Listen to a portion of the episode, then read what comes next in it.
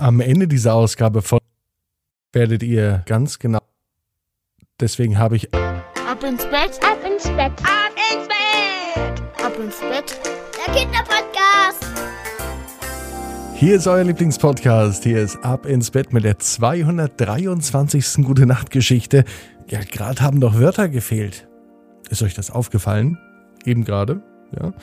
Heute geht's auch um etwas, was verloren gegangen ist, um ein verloren gegangenes Wort. Dazu aber gleich mal vorher recken und strecken wir uns, machen uns bereit für die Dienstagnacht. Also nehmt die Hände und die Füße, die Arme und die Beine und streckt alles so weit weg vom Körper, wie es nur geht. Macht euch ganz, ganz, ganz, ganz, ganz, ganz lang und spannt jeden Muskel im Körper an und dann plumpst ins Bett hinein.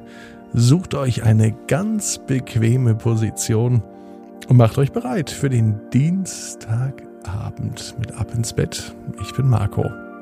Heute gibt es eine Geschichte von Ab ins Bett Titelhelden Raphael. Die Geschichte heißt Raphael und das verlorene Wort.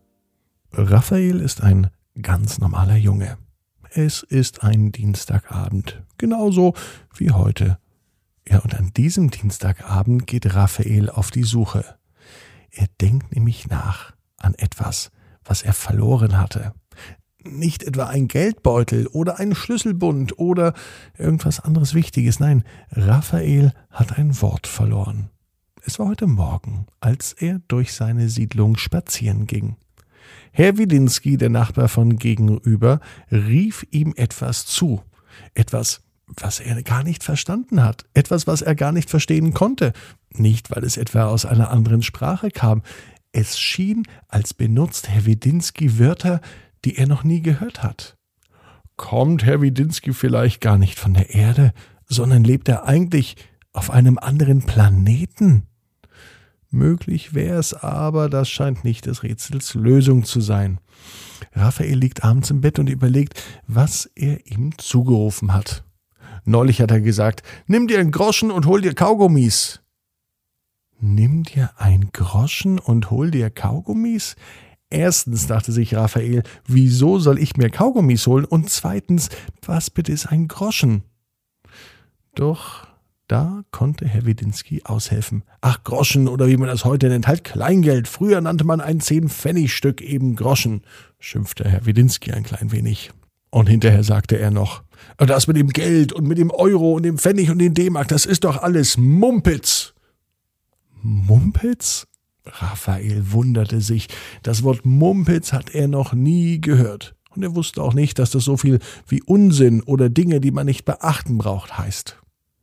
Ich gehe erstmal auf den Lokus, rief Herr Widinski, drehte sich um und ging einfach weg. Ziemlich schnellen Schrittes. Raphael stand da und er war verwirrt. Er sollte sich mit einem Groschen Kaugummis holen, kein Mumpitz machen und jetzt geht's noch zum Lokus? Böhmische Dörfer. Herr Widinski ging auf das stille Örtchen, also auf die Toilette. Genauso kann man das nämlich auch sagen. Oder eben Lokus, so nannte man das früher. Aber das waren nicht die Wörter, die Raphael suchte. Es ging um ein anderes Wort und er hat es verloren. Er kann sich, egal wie er sich erinnert, nicht mehr entsinnen, welches Wort es war. Es kam auf jeden Fall und nun wusste er, was er zu tun hat, das Wort Tanten drin vor. Also rief er die Tante Uschi an, seine Lieblingstante. Die Schwester von der Mama und er nahm das Telefon in die Hand, obwohl es schon spät am Abend war. Und Tante Uschi wunderte sich. Raphael, was machst du denn um diese Uhrzeit? Wieso rufst du mich denn an? Du, Tante, wie heißt denn das Wort mit Tante? Tante Uschi wusste überhaupt nicht, was Raphael meinte. Und er fing an zu erklären. Ich habe nämlich ein Wort verloren und mir fällt es nicht mehr ein und ich muss das verlorene Wort wiederfinden. Herr Widinski, der Nachbar von nebenan, hat es neulich gesagt und in dem Wort kam irgendwas mit Tanten vor oder so ähnlich. Doch der Groschen fiel nicht bei der Tante und so konnte sie Raphael nicht weiterhelfen. Nun war es an der Zeit, ins Bett zu gehen. Heute wollte Mama eine Geschichte vorlesen mit Isegrim. Was ist denn bitteschön Isegrim? fragte Raphael schon fast verzweifelt. Isegrim, so nannte man früher in Märchen den Wolf, sagte die Mama. Doch Raphael wollte kein Märchen hören, er war etwas sauer, er war leicht erzürnt und schrie sogar ein bisschen. Du bist ein echter Zornbinkel, sagte die Mama. Auch dieses Wort hat er noch nie gehört, aber das war auch nicht das Wort, was er verloren hatte. Also blieb nur eins übrig. Er ging weiter auf die Suche. Am besten, ich lege mich in mein Bett und überlege.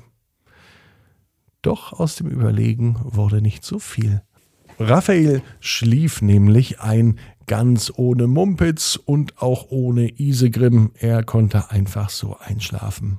Und Gott sei Dank. Denn im Schlaf kamen ihm die besten Ideen. Und er sagte sich, so, jetzt keine fiese Matenten, jetzt geht's erstmal an die. Und dann fiel es ihm ein. Fiese Matenten. Genau das war das verlorene Wort, was Raphael gesucht hat.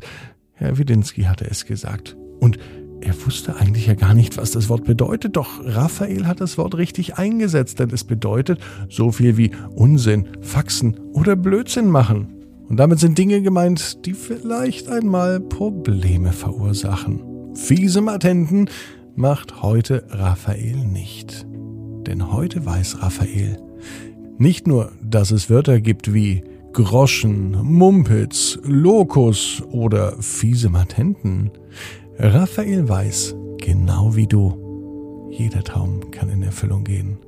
Du musst nur ganz fest dran glauben. Und jetzt heißt's, ab ins Bett, träum was Schönes. Bis morgen, 18 Uhr, ab ins Bett.net.